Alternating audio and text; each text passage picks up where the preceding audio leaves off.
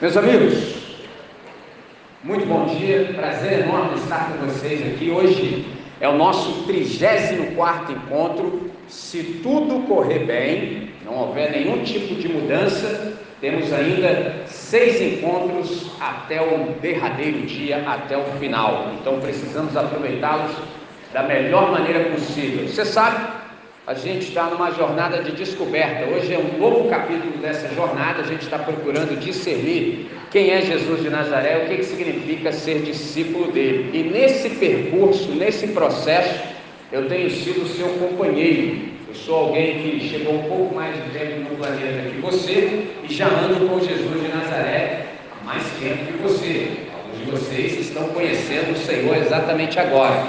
Então, meu compromisso com você, todas as vezes que venho aqui, todas as vezes que a gente se encontra, é dividir o máximo que eu sei com você, de modo que você também tenha a sua experiência com o Senhor de primeira mão. Pegou a visão? E todas as vezes que a gente conversa, à medida em que o tempo passa, a participação tem sido cada vez mais ativa, a interação tem sido total. Por exemplo, no final, você vê que tem uma galera que vai embora, mas tem uma galera que fica, e essa galera que fica sempre me bombardeia com excelentes perguntas. Por exemplo, Elias é o cara que mais faz pergunta, entendeu? Poxa, num dia o camarada me sacou só 16 perguntas assim, a queima-roupa, só 16. Então, o primeiro cara que eu preciso ouvir é sempre o Elias. Na sequência vem a Sara. E depois senhorita Caroline também. Por exemplo, no dia 17 de outubro, que era uma segunda-feira, Caroline soltou um texto bíblico lá na sala de aula quando a gente conversava de manhã. Vocês lembram?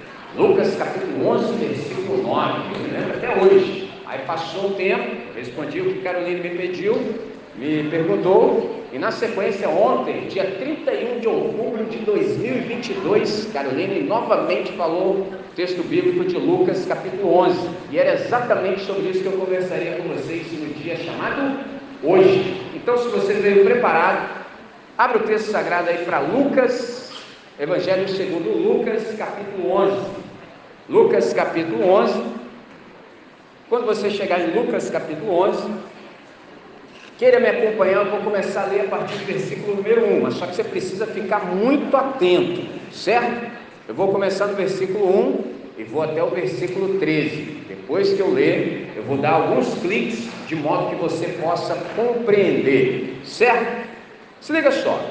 Lucas capítulo 11, começando exatamente do versículo número 1, diz assim: E aconteceu que, estando ele a orar num certo lugar, quando acabou, lhe disse um dos seus discípulos: Senhor, ensina-nos a orar como também João ensinou os seus discípulos? E ele lhes disse: Quando orardes, dizei: Pai nosso que estás nos céus, santificado seja o teu nome. Venha o teu reino, seja feita a tua vontade, assim na terra como no céu. Dá-nos cada dia o nosso pão cotidiano e perdoa os nossos pecados, pois também nós perdoamos a qualquer que nos deve e não nos conduzas à tentação, mas livra-nos do mal. Disse-lhes também: Qual de vós terá um amigo, e se for procurá-lo à meia-noite, e ele lhes disser: Amigo, empresta-me três pães, pois um amigo meu chegando em minha casa, vindo de caminho, e não tenho com que apresentar-lhe. Se ele respondendo de dentro disser: não me importunes, já está a porta fechada os meus filhos estão comigo na cama, não posso levantar-me para tosdar. Digo-vos que, ainda que não se levante para dar-lhes, por causa da importunação, lhe dará tudo o que houver de mistério. E eu vos digo a vós: pedi e dar-se-vos-á, buscai e achareis, batei e abrir-se-vos-á. Porque qualquer que pede, recebe, e quem busca, acha, e quem bate, abrir-se-lhe-á.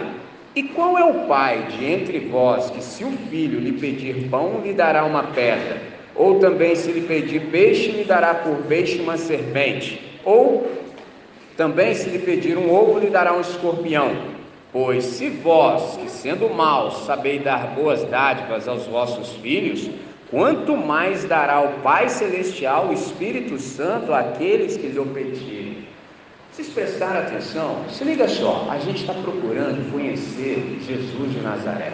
Uma das maneiras que eu tenho de apresentá-lo para você é dizendo que Jesus é o mestre por excelência, ele é um professor inigualável, não há outro que possa se comparar com Jesus de Nazaré. E o método que ele tem de ensino, que ele mais utiliza, é a parábola. Por exemplo, quando você dá uma olhada assim em Marcos, ou melhor, Mateus, Marcos, Lucas e Mateus, Marcos e Lucas são 44 parábolas registradas. 44 parábolas. E aí você fala assim, André, estou pegando a ideia, mas diz para mim assim: o que são parábolas? Parábolas são tanto figuras de linguagem quanto narrativas. Elas podem ser tanto fictícias quanto verdadeiras, ou seja, Jesus as utiliza com a finalidade de ensinar uma verdade entendeu? Pode ser tanto algo fictício, imaginado, quanto verdadeiro. O Marcos, por exemplo, diz que sem parábolas Jesus não falava.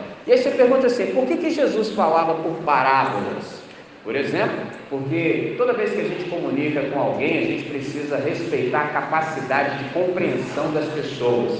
Ou seja, cada um tem um jeito de compreender e uma capacidade. Se você fala com muita profundidade, às vezes as pessoas não pegam. Então você precisa, por exemplo, esclarecer, elucidar, ilustrar o que você acaba de dizer. Então, de fato, a parábola muitas vezes era aproveitada por Jesus para esclarecer os seus ensinamentos. E Jesus, como ele é um professor incomparável, um mestre por excelência, ele é extremamente criativo no seu ensino. Por exemplo, é interessante quando a gente nota que Jesus ele aproveitava, por exemplo, a criação a fim de extrair ilustrações para suas parábolas. Você vê que há a parábola do semeador, da semente de mostarda, do joio, do trigo. Por exemplo, algumas vezes ele aproveitou os acontecimentos da cidade para ilustrar os ensinamentos. Juiz injusto, os trabalhadores na vinho, bom samaritano, as dez virgens. Outras vezes ele usou os costumes familiares da, da vida cotidiana, por exemplo, fermento, ovelha perdida, dracma, moeda perdida, os filhos perdidos, o homem dormindo em casa com a sua família quando o vizinho bate a sua porta tarde da noite. Observe o verso 5 e 6, se liga só.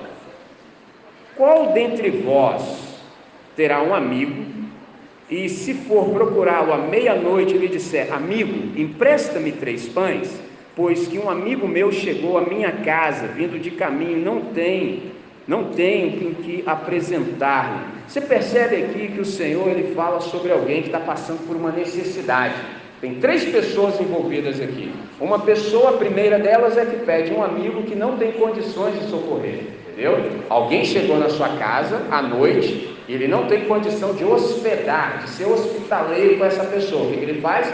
Recorre a uma terceira pessoa. Então, aquele que recebe o pedido de ajuda recorre a um terceiro e sugere, por exemplo, uma rede de petição fraternal. Eu não tenho condição de resolver essa situação, vou pedir para meu amigo, certo? O cara veio pedir para mim, mas eu não consigo resolver. Então, vou pedir para outro cara para ver se ele consegue me ajudar, me socorrer nessa. Só que tem um probleminha. Já é tarde da noite, mano. Está tardaço, todo mundo dormindo. Eu preciso te transportar para dois mil anos atrás na história, por exemplo. É outro contexto, é outro jeito de viver. Você percebeu que todo mundo dormia junto na mesma cama, todo mundo acomodado. Chega o cara lá batendo na casa do cara de noite, mano. Pô, é tenso. Hoje em dia a gente tem um negócio chamado eletricidade. Pegou a visão? Quando você mora na roça, seis horas da tarde, você já está caçando um jeito de dormir. Por quê? Porque não tem energia elétrica.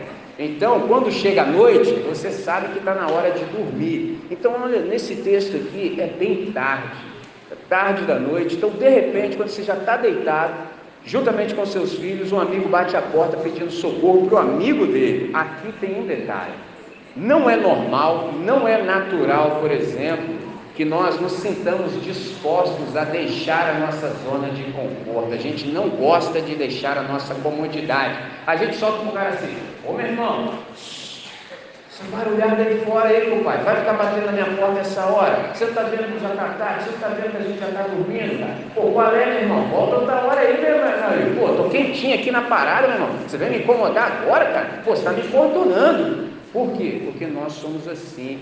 Não é natural a gente deixar o nosso conforto nem a nossa comodidade. Só que aqui tem outro detalhe. Pausa. Se liga.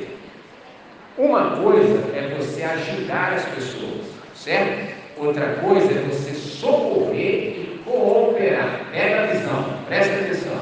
Você ajuda as pessoas assim, quando você não tem nada melhor para você fazer. Você não está ocupado, Pegou a visão? Você não tem nada para fazer, está desocupado. Ah, estou com vontade, vou lá ajudar a pessoa. Agora, se você estiver tranquilo, de boa, confortável, quentinho, duvido que eu e você vamos deixar a nossa comodidade para a gente se meter em problema. A gente não gosta disso, isso não é normal. Pegou a visão? Esse é o segredo da parada. E aqui você vê que há algo interessante acontecendo. Se liga só, será que uma situação adversa como essa você deixaria a sua comodidade e socorreria o seu amigo? Pensa com honestidade e responde para você mesmo. Qual é o ensinamento que Jesus está deixando aqui? Primeiro, ele está ensinando a gente sobre a necessidade de pedir socorro. Quantas vezes a gente está numa situação desfavorável, padecendo necessidade, a chapa está esquentando, o bicho está pegando, mas você não sabe, não tem coragem de pedir socorro, você não pede ajuda, entendeu? Você não tem, você não pede ajuda e pior, às vezes também você não tem para quem pedir ajuda. Então Jesus também está falando sobre a necessidade de oração. O que ele está dizendo? Entre o que é e o que será, nesse meio tempo é sempre possível orar. Presta atenção, vou repetir. Entre o que é e o que será, Nesse meio tempo, você tem sempre oportunidade de orar entre o que é e o que será. O que é, tá bom para você? Só assim, não, gente, tá bom não, mano. Bicho pegando para mim aqui, passando uma necessidade, tá tenso, estou gostando. Entre o que é e o que será. Você quer que continue assim? Não, não quero que continue assim, quero que aconteçam outras coisas. Então, entre o que é e o que será, você tem sempre oportunidade de orar. A pergunta é: discípulos de Jesus oram? Pergunta que eu tenho para você é: discípulos oram muito? Aí você tem que responder primeiro se você é discípulo de Jesus.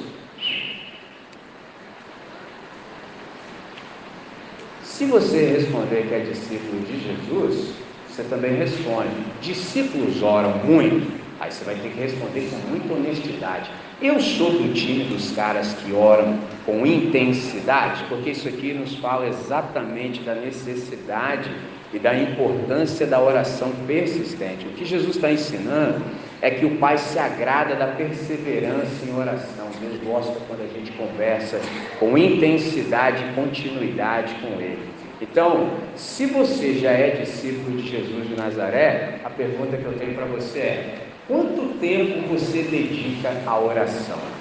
Responde com honestidade no íntimo do seu ser. Quanto tempo você dedica à oração? Quanto tempo você dedicou à oração nesses últimos três dias? De domingo até hoje, terça-feira. Quanto tempo você utilizou conversando com o Todo-Poderoso, conversando com Deus, nosso Pai? Mas, Fabiana, por que você está me falando isso? Ontem a gente celebrou dia da reforma protestante. Um irmão nosso lá passado, o nome dele era Martinho Lutero, certo? Ele disse uma frase que eu guardo até hoje, todos os dias eu me lembro. Ele falou assim: Eu tenho tanta coisa para fazer se eu não orar pelo menos quatro horas por dia, eu não consigo fazer absolutamente nada. Pegou a visão? Quer que repete? Eu tenho tanta coisa para fazer que se eu não orar pelo menos quatro horas por dia, eu não consigo fazer absolutamente nada. O que, que o Lutero percebeu? Que eu estou ocupado demais para deixar de orar. Se eu não orar, as coisas não fluem. Aí você pergunta assim: por que, que não flui? Por uma razão simples. Seja o que for que a gente deva fazer, a gente precisa sempre começar com Deus. Aí fala: por que, que eu devo começar com Deus? Simples, porque a oração traz luz para a mente, entendeu? Você vai ganhar esclarecimento. Pegou a visão? Depois que você ganhar esclarecimento, suas mãos vão ter habilidade, você vai ter destreza nas mãos. Tudo que você colocar a mão para fazer vai fluir. E depois, enquanto você percorrer a criação, ou seja, andando pelo planeta, você vai ter desenvoltura, você vai conseguir caminhar com tranquilidade. Agora, não hora não, vai dar tudo errado. Pegou a visão? Você não consegue encontrar um caminho na sua mente de resolução dos problemas que você tem. Você não consegue, mano. Entendeu? Você fica sem luz. Aí você vai fazer as coisas, dá tudo errado. Você vai caminhar, tropeça. Pegou a visão? Oração é um encontro de saudades. Só como assim, gente? É. Você não sabia? Eu te explico. É assim. Eu tenho muita saudade do meu Pai Celestial. Ou, porque eu sei que eu não sou desse lugar. Eu estou só de passagem por aqui. Eu tenho muita saudade da minha casa, que não é aqui. Por exemplo, acabei de chegar, eu estava lá em Recife. Pegou a visão? Mas lá também não é minha casa. Minha casa não está em nenhum lugar desse planeta. Então eu sinto muita saudade. Aí os caras falam assim: você quer namorar aí pela praia? Eu não quero nada. Eu quero uma ideia com o poderoso que eu tenho uma missão para realizar aqui sem ele. Eu não tenho coragem de abrir a boca para falar. Pegou a visão? Oração é um encontro de saudades. Eu tenho saudades do meu Criador e o meu Criador também tem saudades de mim. Pegou a visão? Quando eu não apareço, meu Pai Celestial fala assim: André, onde você está? Você não apareceu aqui para a gente trocar ideia. Estou com saudade de você, você não apareceu. Aí eu tenho que responder para ele assim: Sabe que é? É eu estava correndo igual doido de planeta, querendo fazer um monte de coisa. Eu não cabeça. Você esqueceu que você é meu filho? Você esqueceu que sou eu que faço todas as coisas? Você esqueceu que se eu não tiver luz, você não vai conseguir fazer nada, você não vai conseguir pensar direito, você não vai conseguir fazer as coisas certas, você não vai conseguir andar sem tropeçar. Fala comigo, que coisa sensacional. Então, oração é um, é um matar de saudades, é um encontro de saudades. Oração é uma audiência com Todo-Poderoso. Isso é fantástico. Pegou a visão? Então, todos nós somos motivados a orar constantemente, sempre tendo a certeza de que Deus vai nos atender. Mas só como assim? Você fala assim, André, se liga só, pelo que eu já sei de Deus, assim, eu sei que Deus sabe tudo o que há para se saber, Deus é onisciente. Se Ele sabe tudo o que há para se saber e eu tenho uma necessidade, para que eu preciso falar com Ele? Não, pergunta interessantíssima. Aí eu te pergunto, te respondo com outra pergunta. Você conversa com quem você ama só quando você precisa de algo? Você conversa com seus pais assim, só porque você está precisando de alguma coisa? Ou você conversa com seus pais porque você gosta de conversar com seus pais? Muito embora os seus pais saibam realmente o que você precisa. É a segunda alternativa. Então a gente conversa com o Todo-Poderoso porque a gente ama o Todo-Poderoso e mais a gente sabe que Ele sabe realmente quais são as nossas reais necessidades, por uma questão muito simples. Deus, Ele é nosso Pai, Ele nos conhece. Então, antes que a gente tenha qualquer pedido, Ele já sabe, mas Ele gosta muito de trocar uma ideia com a gente. Ele estabeleceu que a maneira da gente se relacionar é através do diálogo, é através da oração. Para falar conosco, Ele tem inúmeras maneiras de falar. Mas para nós falarmos com Ele, só há uma maneira. Como? Orando. Só que este orar aqui, galera, é com insistência, é pedir, buscar e bater. Isso aqui dá a ideia de intensidade. Traduzindo, continuamente. Não é simplesmente aquela oração que você faz de olho fechado, rapidinho, assim, só para explicar de consciência. Não. É você o tempo todo, todo o tempo, sempre em conexão com o Todo-Poderoso em oração. Por exemplo, enquanto eu converso com você, você acha que eu também não estou falando com ele? Porque todas as vezes que meus olhos caem dentro dos seus olhos, eu sempre estou perguntando assim, Deus, o que, que esse meu amigo que está aqui exatamente na minha frente agora, o que, que ele realmente precisa? Porque a gente, desde pequenininho, consegue colocar uma máscara na cara para a gente fingir que as coisas estão bem. Mas nesse auditório aqui, sinceramente falando, poucos de nós estão realmente bem.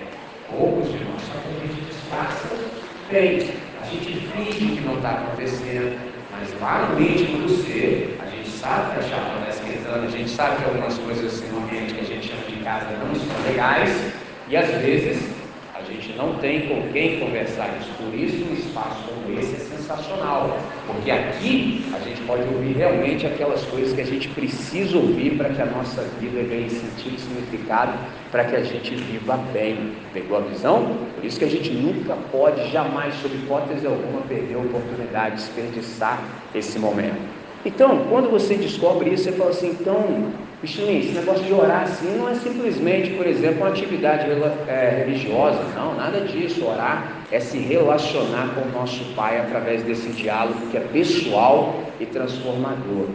O Pai não precisa das nossas orações. quem precisa das nossas orações somos nós. Quanto mais a gente ora, melhor fica. Quanto menos a gente ora, pior fica.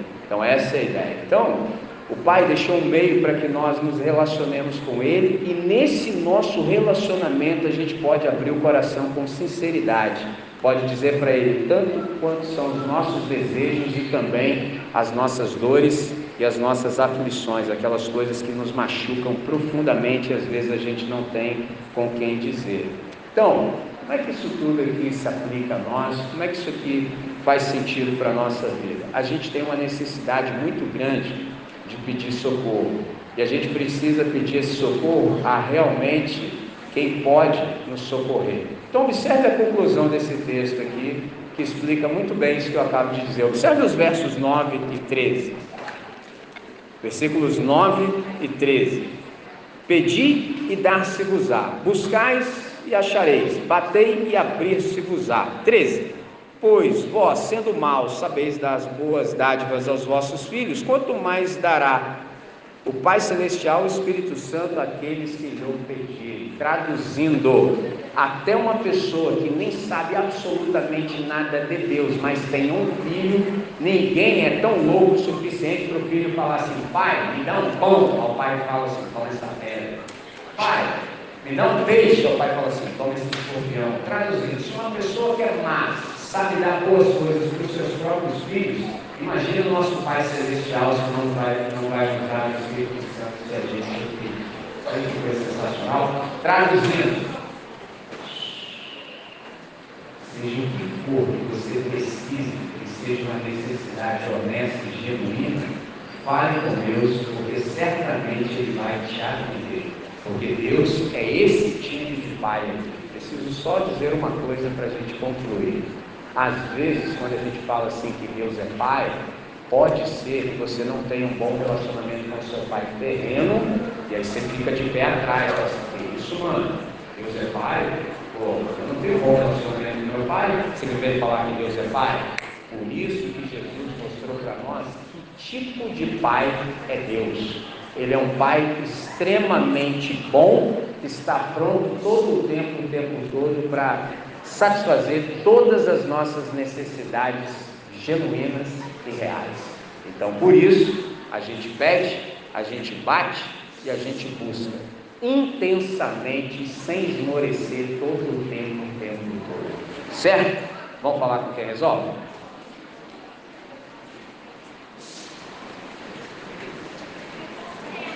Senhor, o Senhor conhece o íntimo do nosso ser, você sabe que nos momentos difíceis a gente disfarça muito bem, a gente finge que nada está acontecendo, porque nem sempre a gente encontra um espaço de dizer a verdade. Mas como a gente está conversando contigo, a gente sabe que a gente pode ser honesto, a gente sabe que a gente não precisa fingir, a gente sabe que a gente pode abrir mão do cinismo. Então a gente realmente abre o nosso coração para o Senhor porque a gente precisa daquilo que só o Senhor pode nos dar. A gente precisa de fato de um milagre. Então é por isso que nós estamos falando com quem resolve. Deus, nós sabemos que o Senhor já providenciou tudo o que há de necessário para que a gente viva com intensidade.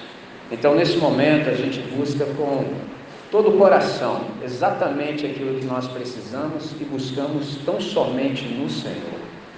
Ó Deus, nós fazemos isso com confiança, porque temos aprendido ao longo desse processo, nessa jornada de descoberta, quem Jesus de Nazaré é e quem o Pai é.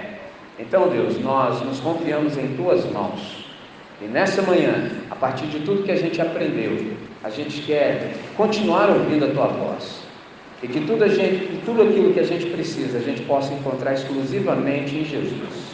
Que Jesus seja a resposta das nossas necessidades mais profundas e que a partir desse aprendizado a nossa fé possa crescer, se desenvolver e se aprofundar. Que nós aprendamos continuamente novas lições a partir de tudo quanto o Senhor quer nos ensinar em todo o tempo, o tempo todo. Oramos assim, agradecidos, em nome de Jesus. Amém. Amém. Bom paz. Amém.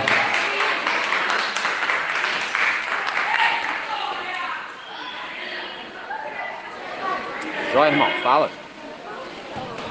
Claro que sim, pode falar.